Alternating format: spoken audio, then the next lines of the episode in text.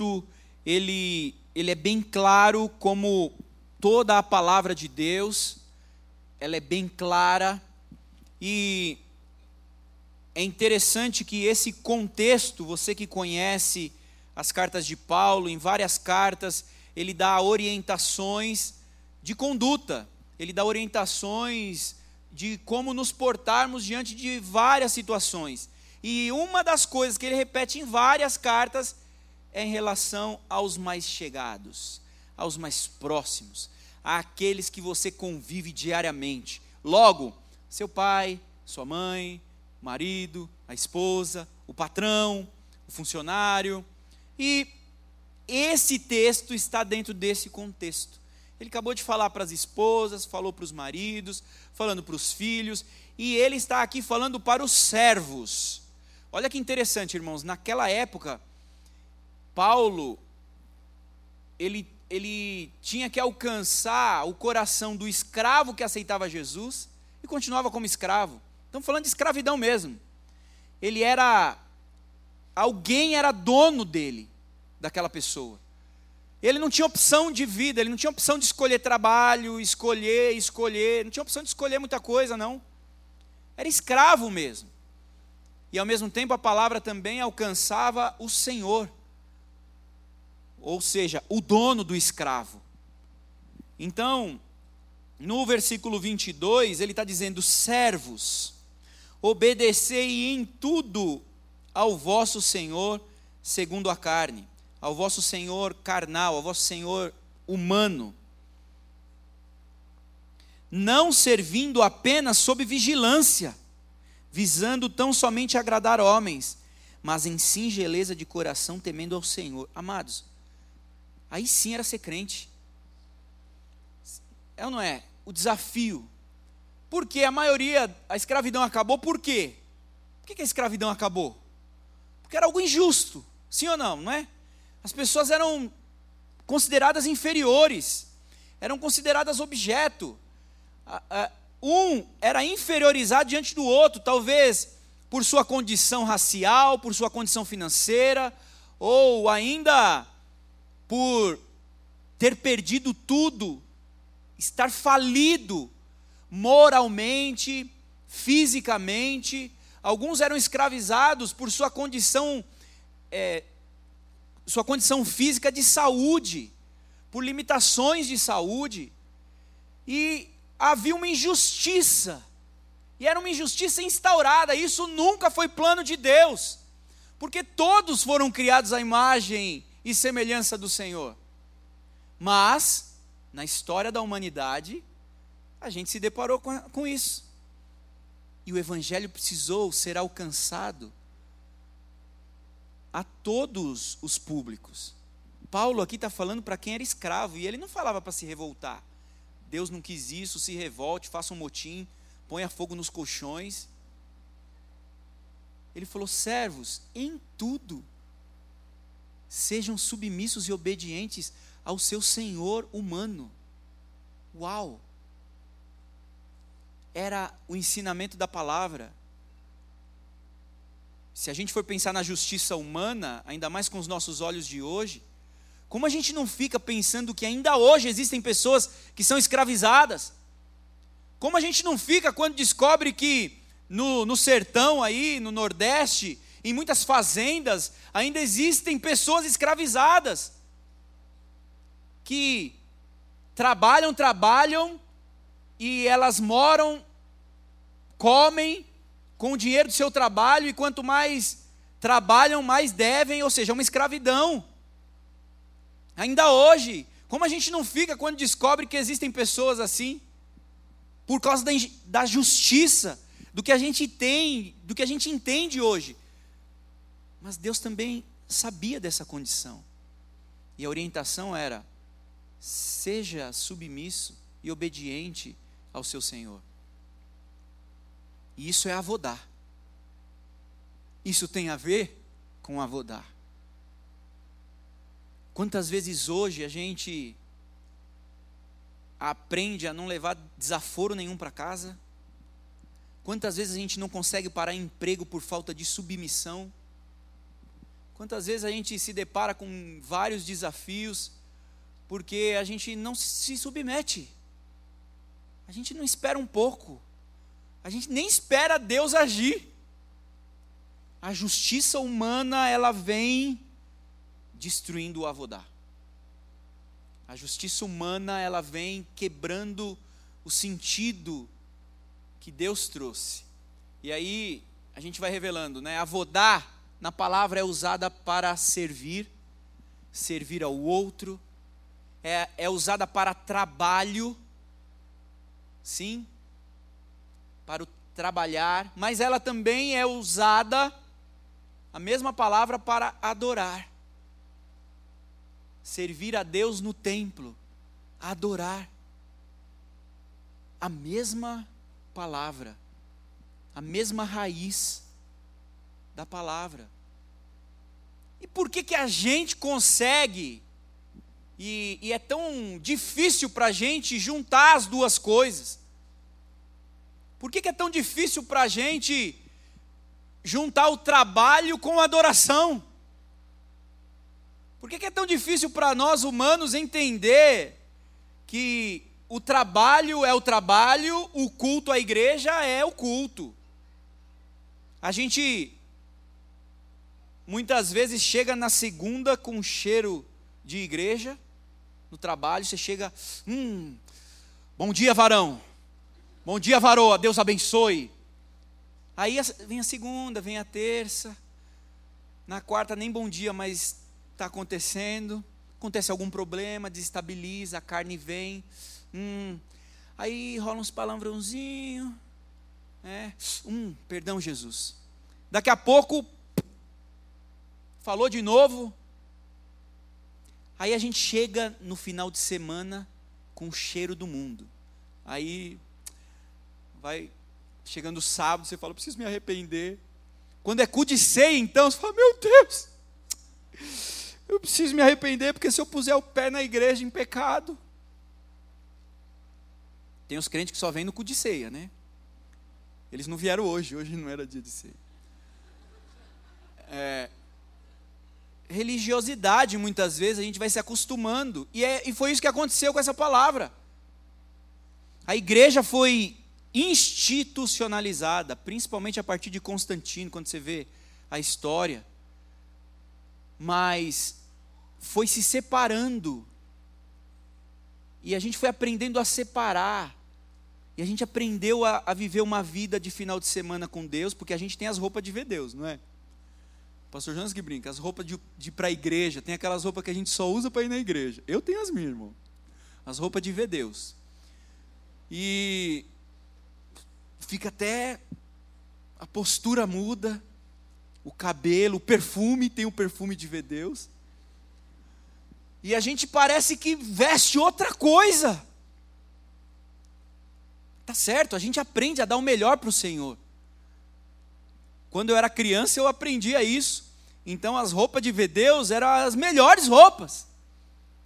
Durante a semana estava tudo tranquilo, podia usar qualquer coisa, mas o dia de ir para a igreja, o dia de ir para o Senhor, eu lembro quando eu tive, ganhei o meu primeiro salário, eu fiz um propósito com Deus e eu entreguei o meu primeiro salário inteiro ao Senhor, e foi uma alegria. A primeira vez que eu tive um talão de cheque, nem existe mais hoje, né? Tive um talão de cheque. Primeira folha que eu assinei, um talão de cheque tremendo para não errar, foi para o meu dízimo, minha oferta. Coisa gostosa, dar o melhor, entregar algumas coisas que são símbolos, mas precisam ser símbolos. Não significa que a gente possa saiu da igreja, saiu da presença de Deus. E aí é onde a gente vai separando a nossa vida fora do templo e dentro do templo, para não dizer fora da igreja e dentro da igreja, porque esse é um termo comum. Usar, ah, vou para a igreja. Ah, hoje não tem igreja. É, são os termos comuns que a gente vai citando e vai ficando aí rotineiro na nossa vida. Mas o propósito de Deus é que não houvesse separação. Porque você sabe o que significa a palavra secular? Secular significa sem Deus. Então, quando a gente pensa na vida secular, a gente está pensando numa vida sem Deus. É aquela vida onde a gente pensa, fala, agora é comigo. Então, eu fui para a igreja, recebi umas vitaminas de Deus, chorei, me arrependi, né, tomei aí uns, uns trancos, espiritual, emocional, agora eu estou pronto, pode vir. Aí você sai ali, ó, venha. Chega segunda-feira no trabalho, você acorda e fala, ah, ah, faca no dente, venha.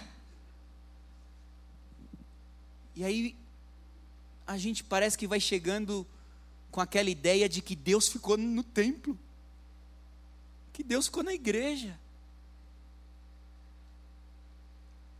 E aí a gente vai separando a nossa vida. Tanto é que a gente ainda vai permitindo muitas concessões. Quantas vezes a gente vai abrindo mão de algumas coisas, abrindo mão de algumas atitudes, de alguns comportamentos, porque lá na nossa cabeça parece que Deus não está vendo, lá na nossa cabeça parece que eu posso, porque eu estou longe da igreja. E esse nunca foi o sonho de Deus, o plano de Deus para mim e para a sua vida. Adão trabalhou e trabalhou muito. Tem gente que acredita que o trabalho veio depois do pecado. Tem gente que acredita que o trabalho é consequência do pecado. Ah, quando eu chegar no céu encontrar Adão. Ah, eu pego ele. Por quê? Depois do pecado veio uma palavra, do suor do seu rosto. Mas não significa que ele já não trabalhava antes, pode ser que ele não suava, né? Mas ele trabalhava, gente.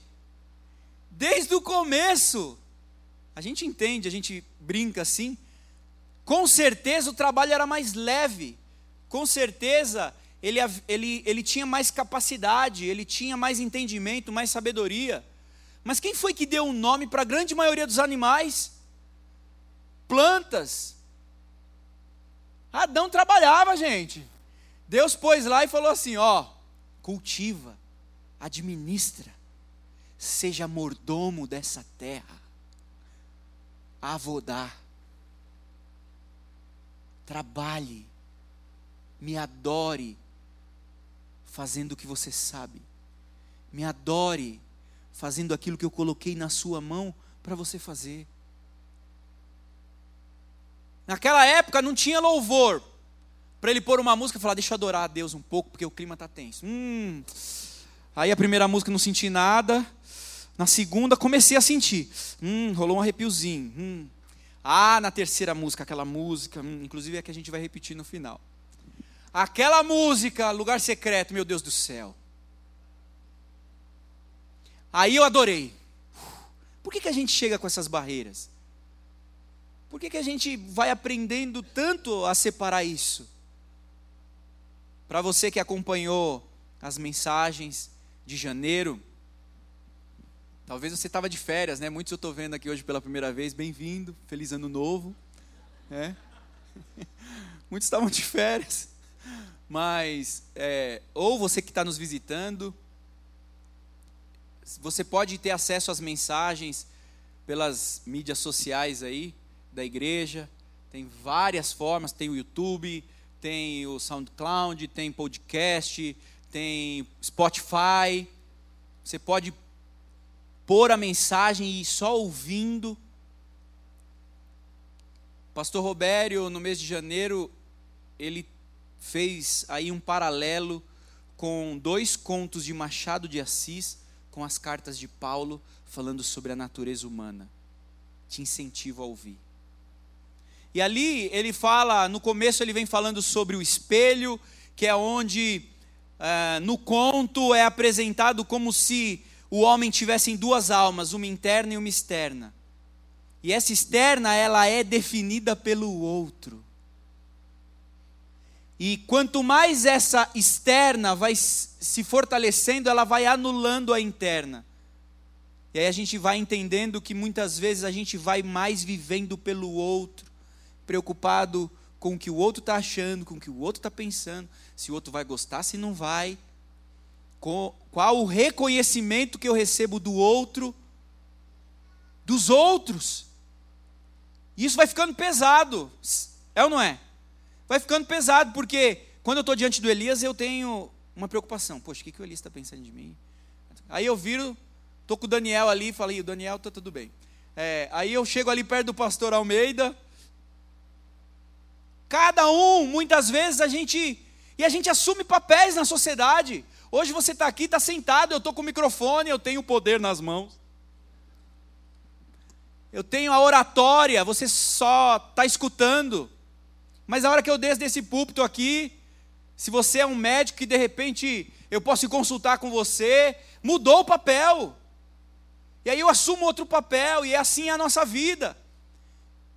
A depender de onde estamos, a gente vai assumindo papéis diferentes. E muitas vezes vai ficando pesado, a, a gente está tão preocupado com o que o outro está pensando, o que, que o outro está me avaliando, estou me sentindo amado, estou me sentindo aceito, estou me sentindo feliz. Irmãos, é um saco sem fundo isso. Não dá, é vazio demais. E você está se anulando. Você está anulando o que você é, o que você gosta. Alguns vão chegando ao ponto de nem saber mais o que gosta, de nem saber mais as preferências. O que, você gosta de fazer? A pessoa tem que pensar. Como é que você descansa? Não sei. E aí ele trabalhou isso nos dois domingos e depois ele trabalhou sobre a Casa Verde, que não era esse o nome da o alienista. Isso, o outro conto e que tinha a Casa Verde, que era onde as pessoas desequilibradas eram recolhidas. e é muito interessante o desenrolar desse conto. E ele foi chegando à conclusão de que todos nós temos um pouco de louco, e todos nós temos um pouco de desequilíbrio, e quanto mais a gente se aproxima dos padrões relativos da sociedade, do que o mundo quer nos apresentar, mais adoecido a gente fica, mais vulnerável a gente é. E aí ele trouxe a questão da imagem de Deus, que é o caminho da saúde, saúde espiritual, a saúde mental, quando nos aproximamos, saúde física, da imagem de Deus. Qual é a imagem de Deus? Como é que Deus nos vê? Quem nós somos diante de Deus? como Deus te formou, quais as qualidades que Deus colocou em você, as habilidades, aquilo que Deus te deu, a oportunidade de estar diante de Deus e conhecê-lo face a face e viver experiências com Ele. Quanto mais nos aproximamos da imagem de Deus, mais saudáveis seremos melhor estaremos. Porque é pesado, irmãos. Viver esse mundo, viver nesse mundo sem um norte, sem um propósito, sem um motivo, se torna vazio, se torna pequeno demais. Porque quando a gente tem sonhos e com planos, a gente, quando a gente conquista aquele sonho, parece que acabou. É ou não é assim? Quantos de vocês tinha um sonho de uma faculdade, de repente, uau! E aí o teu propósito fica para aquela faculdade, aí você consegue aquela faculdade. Muitos o primeiro desafio é entrar. Depois o maior desafio é sair. Né? Para muitos o desafio é formar, é concluir. Aí vai precisando de outros propósitos. Agora é um bom trabalho. Não aceito qualquer coisa, porque a minha faculdade não foi qualquer coisa. E aí vai. Aí você consegue o trabalho, daqui a pouco você fala, uau! Você vem, agradece a Deus, conseguiu o trabalho. Passa um mês, você fala, estou ganhando pouco, preciso de uma promoção. Daqui a pouco Não está dando, preciso de outro trabalho. Estou sendo perseguido. O diabo está atrás de mim. Meu chefe me persegue. E aí os propósitos vão mudando e a gente vai assumindo novos sonhos, novos propósitos. Aí você sonha com aquela viagem. Uau! Isso aqui é avião em Libras. Aquela viagem, aí você alcançou aquela viagem. Acabou. Chegou. Para muitos é tão forte que você tem que voltar lá todo ano para sentir a mesma coisa. E aí o propósito vai se tornando vazio, pequeno. Porque tudo está relacionado aqui, a esse mundo. E o avodar nos leva para algo eterno. E é por isso que o texto é forte. Tudo quanto fizerdes, tudo. Quem aqui gosta de lavar louça? Olha, algumas mãos levantaram. Ai, que benção. Já casou? Já você é noiva ainda? Ah, tá, casou, né? É. Não, porque os noivos levantam, né? Depois que casa, muda, né? É, mas é, é, verdade. Eu também gosto, irmãos. Pode não parecer, mas eu gosto também de lavar louça. Eu gosto de fazer as coisas em casa. É. Pergunta para Paulinha quando você encontrar ela. E mas muitas vezes a gente não gosta. E aí você fica ali dando, né? Somebody love na mamãe. Já vou. Daqui a pouco eu vou. Aí sua mãe sai e fala, né? Aqui para os mais jovens. Quando eu voltar, eu quero a louça limpa. Tá bom. Aí de repente você escuta o barulho da chave. Mas já? Já não aconteceu isso? Quantas vezes? Aí você corre lá, liga. Isso vai acontecendo. Quantas matérias você encontra na faculdade que você quer fugir, você quer sumir? Ao ponto de não querer ver o professor na frente. Você foge. Depois vem o trabalho. Muitas vezes isso vai acontecendo na família. Quantos desafios dentro da própria família, com pessoas que você tem problemas e, e as coisas vão acontecendo e você não sabe como resolver, relações interpessoais. E a Bíblia fala tudo, tudo quanto fizerdes, fazei-o de todo o coração. É um desafio imenso isso, e é por isso que precisa se voltar para algo eterno. Não dá para ter motivos apenas humanos não dá, não dá para ter motivos apenas terrestres, passageiros, porque eles se tornam pequenos demais na hora do desafio grande. Falta força, falta empenho, porque falta propósito. Quando a gente quer comprar algo caro, a gente economiza. Na maioria das vezes você parcela, né? Mas quando é muito caro, você financia. Mas aí você tem um financiamento e você precisa pagar aquele financiamento. Você economiza. Você para aí, para de ir aí nos fast food. Você começa, você economiza seu VR, você começa a levar marmita, você começa a fazer um monte de coisa. Por quê? Porque você tem um propósito. Quando casa logo, né, logo que casa, tem conta para pagar. Vocês se unem, a família se une num propósito. Porque o propósito é grande. E se você não tem propósito com seu dinheiro, o que chegou na mão você gasta. É ou não é assim? Pelo menos na grande maioria, a cultura do nosso país é assim. Ganhou um pouquinho mais, primeira coisa, vou trocar o celular. Posso ficar um ano pagando. Que valor esse negócio não vai ter, gente? O, qual é o valor que isso não vai ter para você? Você não deixa ninguém nem olhar para ele. Se cai no chão, a primeira coisa é misericórdia, Deus me Porque aquilo tem um valor tão grande, está custando tanto para você.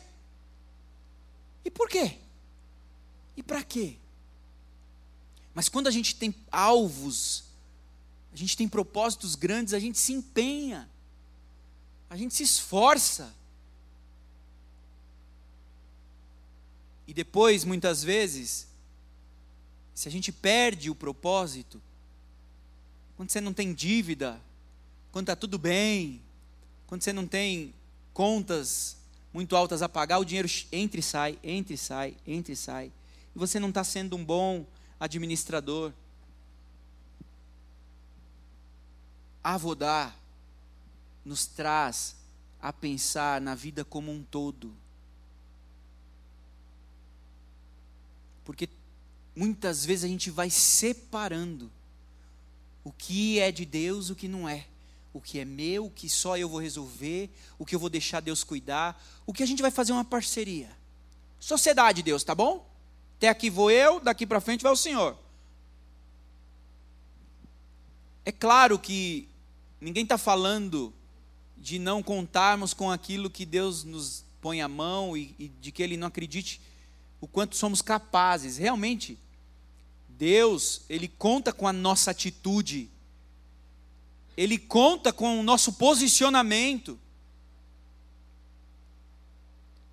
Ele, ele espera isso, muitas vezes é aquilo, Ele dá o caminho e você fala, Senhor, mas não dá. Aí Ele fala, dê o primeiro passo, aí você dá o passo. E Ele aparece o caminho. Então Ele conta com a nossa atitude mas Ele quer estar tá junto. E Ele quer que o propósito seja adoração, que seja para Ele. E que tudo na nossa vida se volte a Ele. Porque tudo tem um valor na eternidade. Tudo que somos e fazemos tem um valor para o reino de Deus.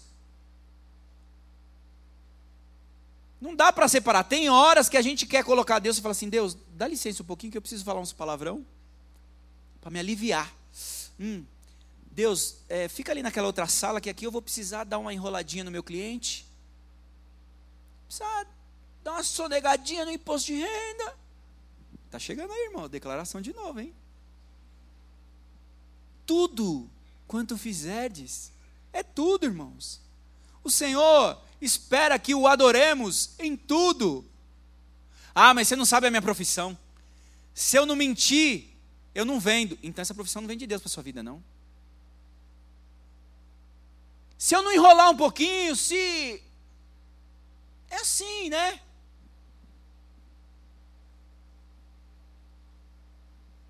Tudo precisa ter essa consciência e essa intenção de adoração. E talvez você possa estar pensando, mas isso é tudo muito utópico. No mundo que a gente vive hoje, não, isso é impossível. Mas existem pessoas que têm exercido todo tipo de profissão, fazendo para o Senhor. E a, e a palavra, olha como a palavra é clara quando diz assim: não seja aquele que só faz direito quando o chefe está perto, ou quando o seu superior está próximo. Ou seja, não faça simplesmente para agradar aquele a quem você acredita que possa te beneficiar ou não te prejudicar. Não faça para homens. Não faça apenas para o sistema Não se permita tomar a forma desse mundo. Não aceite isso na tua vida. Isso é avodar, amados. É o trabalho junto com a adoração, junto com o serviço ao Senhor, ao Rei dos Reis, porque Ele é Senhor do teu patrão, Ele é Senhor de todo o sistema que você possa estar inserido. Ele é Senhor lá também da tua saúde, dos médicos que estão cuidando de você. Por mais que os diagnósticos possam ser difíceis, Ele é Senhor. Ele é Deus, acima de todo patamar que seja estabelecido humano. E a gente só experimenta isso quando decidimos avodar. Quando nos apropriamos. Porque a gente sempre vai achar justificativa para não ser. A gente sempre acha uma justificativa para dizer: não, dessa vez não deu. Ok, não deu. Vamos nos arrepender. Vamos nos voltar ao Senhor. Vamos caminhar nesse sentido. Pode ser que você não consiga mudar de uma hora para outra. Pode ser que seja muito difícil para você se posicionar de uma hora para outra. Mas a intenção de Deus para nós é que as pessoas conheçam a Deus através de conhecer a nós, de nos conhecer. É de que as pessoas, ao olharem para nós, vejam Cristo. Aonde? Na igreja? Na igreja é fácil. Olha para o seu irmão aí. Olha aí para o lado, para a esquerda, para a direita. Ele não parece Jesus? Olha que sorriso bonito. Hum. Isso, irmão, dá um sorrisinho aí. Ajuda aí. Você está com a roupa de ver Deus. Você já chorou hoje, já se arrependeu dos seus pecados. Aqui dentro é fácil parecer Jesus. Alguns disfarçam bem. Mas aqui dentro é fácil. Mas o propósito do Senhor é que as pessoas tenham experiências constantes com o amor de Deus, com aceitação, com acolhimento, aonde quer que a gente esteja. O meu maior desafio é no trânsito, irmãos. Quem anda comigo um tempo já sabe. Estou mais calmo, estou mais maduro, né? Vou fazer 42 anos já, então a gente amadurece, uma hora ou outra. E mas tem horas que é isso. E quando a gente entra num carro, isso, isso tem uma explicação psicológica, irmãos. Quando a gente entra dentro de um carro, parece que a gente entrou numa cápsula de proteção. O ruim é quando as pessoas conhecem o seu carro, né? Porque aí sabe que é você lá dentro. Mas quando não sabe, a gente fica agressivo ou a gente fica justiceiro. Por exemplo, eu não deixo ninguém entrar na minha frente se não dá seta. Não deu seta. Aí a Paula fala para mim: ah, você quer mudar o mundo, né? É, você vai mudar o mundo desse jeito. Como se eu te fizesse tudo certo. Mas eu também não acho justo algumas ruas ser 40 km por hora. Só. Aí, em uma hora, eu abro mão. Para mim, tudo bem andar 60 quando a via é 40. Na outra hora, ah, se não der a seta. Deu a seta, tudo bem. Pode entrar. É ler, irmãos, da seta, sabia? É ler acender o farol à noite. Farol, não só lanterna. Deixa eu dar umas dicas. Tem gente que está na enxeta, tudo apagado assim. O justo viverá pela fé.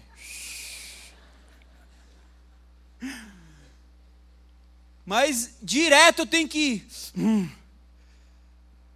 Jesus, vem nesse volante. Vem agora, Senhor. Porque ali também eu estou fazendo alguma coisa.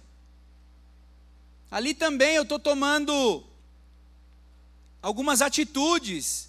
E eu posso tomar atitudes certas ou erradas. O carro é uma arma. Qualquer veículo é uma arma, até uma bicicleta é uma arma diante de quem está a pé.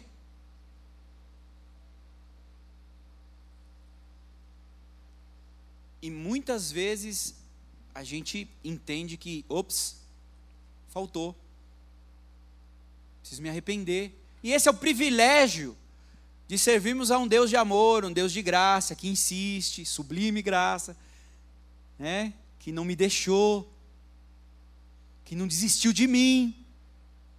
Porque aí toda vez que eu me arrependo, Ele me perdoa. E Ele me ajuda a continuar, Ele me ajuda a prosseguir. Esse texto é um texto que também faz parte de um tempo na minha vida, porque esse texto também meu pai me ensinou desde criança. Então já houve situações que eu aprendi a me submeter ao superior. Em situações assim, de aprendizado, por mais que estava muito claro que era injustiça, eu aprendi a me submeter. E isso permitiu com que, muitas vezes, o meu superior no trabalho, depois que os ânimos baixaram, veio me pedir perdão e veio elogiar minha atitude de maturidade. Porque avodar nos leva a amadurecer. Servir a Deus, servir ao Senhor, nos leva a olhar acima daquilo que a gente vê com os olhos humanos. Nos leva a entender que alguma coisa além daquilo que a gente está vendo está acontecendo. Além do que a gente está sentindo. Ah, como a gente se engana com os nossos sentimentos. Quantas vezes você vem para um culto, alguns saem falando, meu Deus, foi bom demais. Outros saem falando, ah, foi normal. O mesmo culto, mesmo louvor. Porque uns sentiram, outros não. E às vezes a gente avalia nosso relacionamento com Deus, o quanto Deus nos ama, o quanto Deus está nos ouvindo, nos respondendo pelas nossas sensações. E esse é um caminho perigoso, a gente já falou algumas vezes aqui. Esse é um caminho perigoso. Porque a gente se auto-sabota. A Bíblia já diz que o coração do homem é enganoso. Por isso, muitas vezes, a gente não sente vontade de juntar o secular, acabar com o secular na nossa vida. Ou seja, não ter nada sem Deus, não ter nenhuma área onde Deus não esteja. Por isso que muitas vezes é um grande desafio para nós. E é isso que o Senhor nos chama e vai nos atraindo para que assim alcancemos a adoração.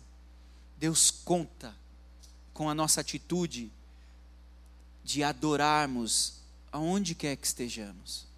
Deus conta com a nossa atitude de nos aproximarmos dEle e de fazermos para Ele, onde quer que a gente esteja. Por mais que isso seja um processo, mas se isso é baseado em um posicionamento, Deus já está contigo e Ele já vai te atrair para isso.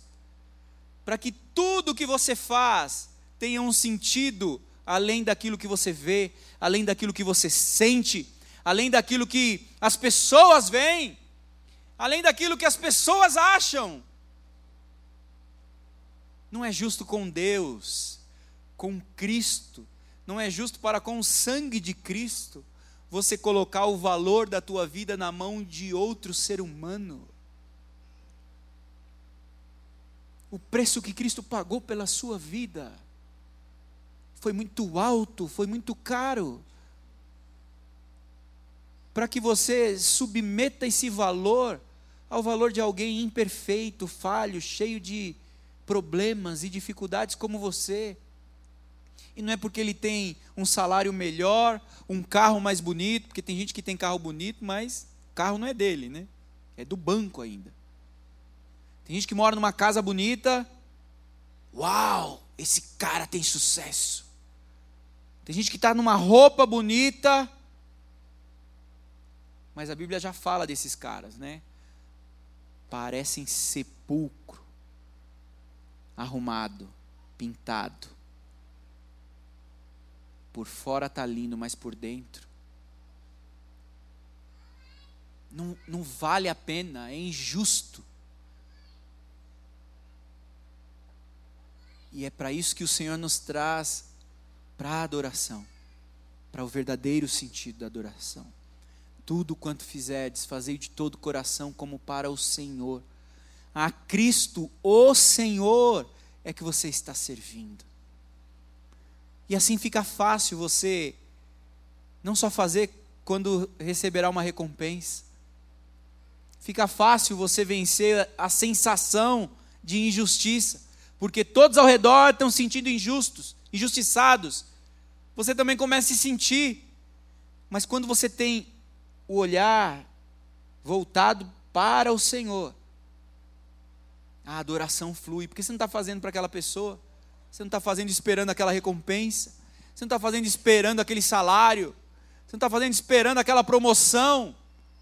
Há um motivo maior, há um motivo na adoração àquele que te salvou, na adoração àquele que te amou primeiro. Há um objetivo em servir ao Rei dos Reis, ao Senhor dos Senhores, que a gente pode adaptar, ao patrão dos patrões, ao médico dos médicos. E é esse o sentido da vida, ao pai dos pais. É desafiador. Mas o Senhor sonhou com isso, para mim e para você. Quero te convidar a abrir a Bíblia no Salmo 139. Para a gente encerrar e para a gente cantar mais um pouquinho. Salmo 139.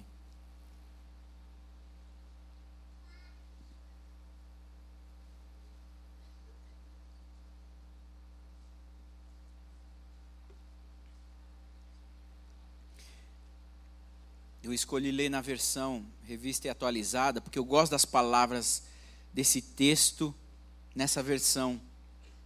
Salmo 139 é aquele salmo que a gente gosta muito de cantar, né? Cantava mais antes, mas que o Senhor nos sonda, nos conhece, sabe quando a gente assenta, quando a gente levanta. Ah, como é lindo cantar isso. Só é difícil viver isso, né? Sonda-me, me conhece Vê se há em mim algum caminho mal. Mas olha o versículo 13. Pois tu formaste o meu interior, tu me teceste no seio de minha mãe. Gente, o que é tecer? Tecer é algo delicado. Tecer é algo que é feito com muito carinho, com muita atenção com as próprias mãos. Para tecer é preciso habilidade, é preciso parar tudo que está fazendo ao redor, é preciso foco, é preciso carinho, novamente, o carinho. Graças te dou, visto que de modo assombrosamente maravilhoso me formaste. É interessante porque quando o salmista escreveu isso, o que era a ciência quando o salmista escreveu isso? Quais eram as descobertas científicas em relação à fecundação? E hoje a ciência comprova que é assombrosamente maravilhoso. O espermatozoide fecundar o óvulo, como tudo é perfeito como tudo acontece de maneira perfeita. Cerca de 200 milhões de espermatozoides saem do homem, chegam ao óvulo apenas 200. E pode entrar apenas um. Quando esse entra, algo químico acontece e o óvulo já se prepara, ele já se fecha. E dali é milagre acima de milagre, um atrás do outro. Para que você tivesse aqui hoje, para que você tivesse nascido. Sem falar os desafios dos nove meses quando algo ruim acontece na nesse processo, o próprio corpo entende e elimina de forma assombrosamente maravilhosa. Tu me formaste. Assim foi que Deus sonhou com a nossa vida. A, as tuas obras são admiráveis, ainda no versículo 14. e a minha alma o sabe muito bem. Os meus ossos não te foram encobertos quando no oculto fui formado e entretecido como nas profundezas da terra. Fomos criados com muito carinho, fomos criados com um propósito maravilhoso. Nenhum de nós pode aceitar a ideia de que não temos valor, de que fomos um acidente. Você pode ter sido rejeitado pelos seus pais biológicos, você pode ter tido problemas, você pode ter sido desprezado, mas aquele que te deu a vida pagou um preço caro por, teus, por você, com o sangue dele, pagou um preço caro pela tua vida, para que você o adorasse, para que você voltasse a tua vida em favor e na direção dele, daquele que sonhou com os teus dias, daquele que planejou a tua vida, daquele que sabia dos desafios que você teria e que disse que nunca te deixaria. Por que é que você está aqui? Você está aqui porque você foi atraído pelo Senhor para estar neste lugar. Você foi atraído pelo Rei dos Reis, por aquele que é o autor da vida. Porque há um propósito. E o primeiro propósito, e que ele abrange várias áreas, é a adoração é reconhecer que é dele, por ele e para ele são todas as coisas. É reconhecer que, mesmo diante dos desafios, há um propósito maior, há um motivo mais justo, e há um Senhor mais justo do que você imagina.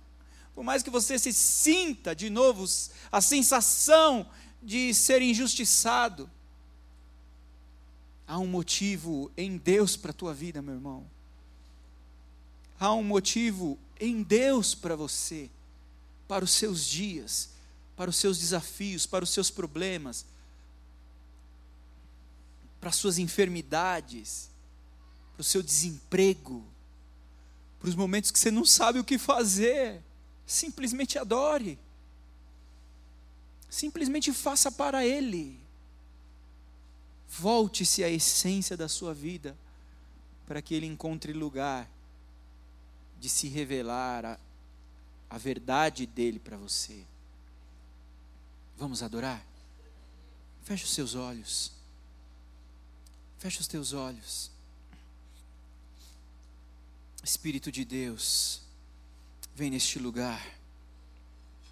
Espírito de Deus, dependemos de Ti dependemos da consciência constante sobre a tua verdade para nós. Dependemos de que o Senhor nos atraia constantemente a Ti, Senhor, para que o sentido da nossa vida não se torne pequeno demais, vazio demais diante da eternidade que o sentido e o valor da nossa vida não se resuma às avaliações entre outras pessoas. Cura-nos disso, Deus. Atrai-nos a, a tua imagem, atrai-nos a tua cura. E é na tua presença, Senhor, que conseguiremos isso. É diante de ti, é em ti que receberemos Sim, força, direção, propósito, sentido para a vida. Vem neste lugar, Espírito de Deus. Vem neste lugar e ministra a tua cura, Senhor, em nome de Jesus. Aleluia. Adore ao Senhor, meu irmão.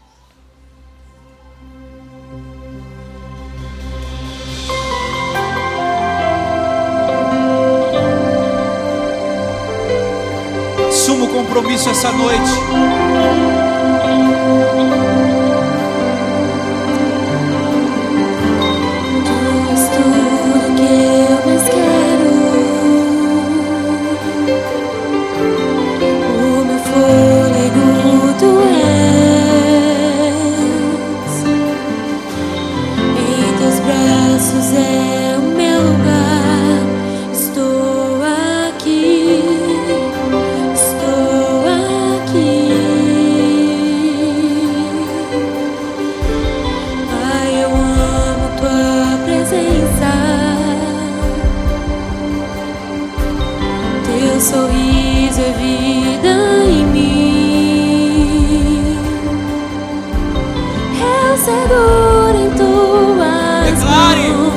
Confio em ti.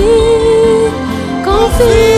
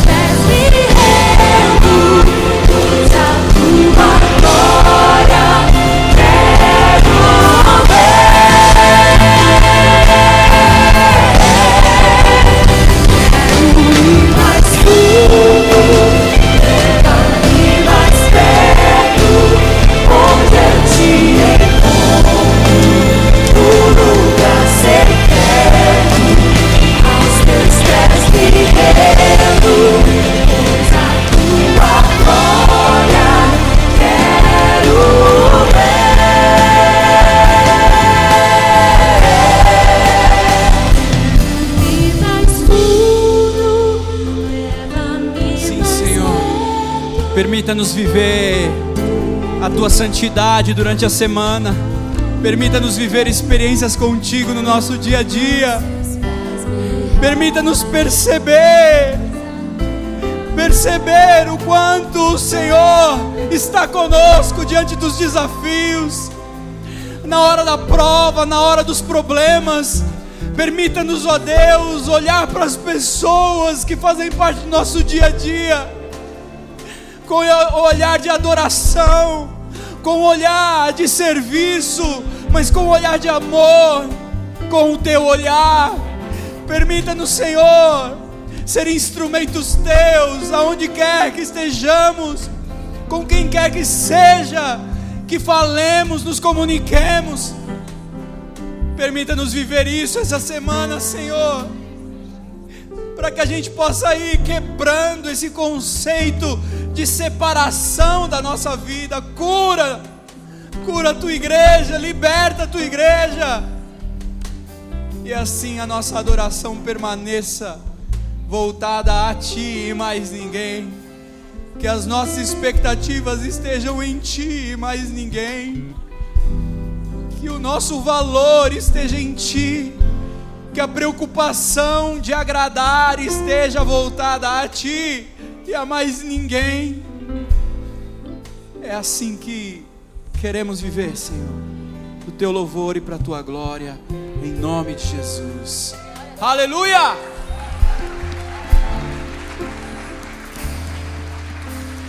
Deus abençoe sua semana, meu irmão. Vai na paz em nome de Jesus.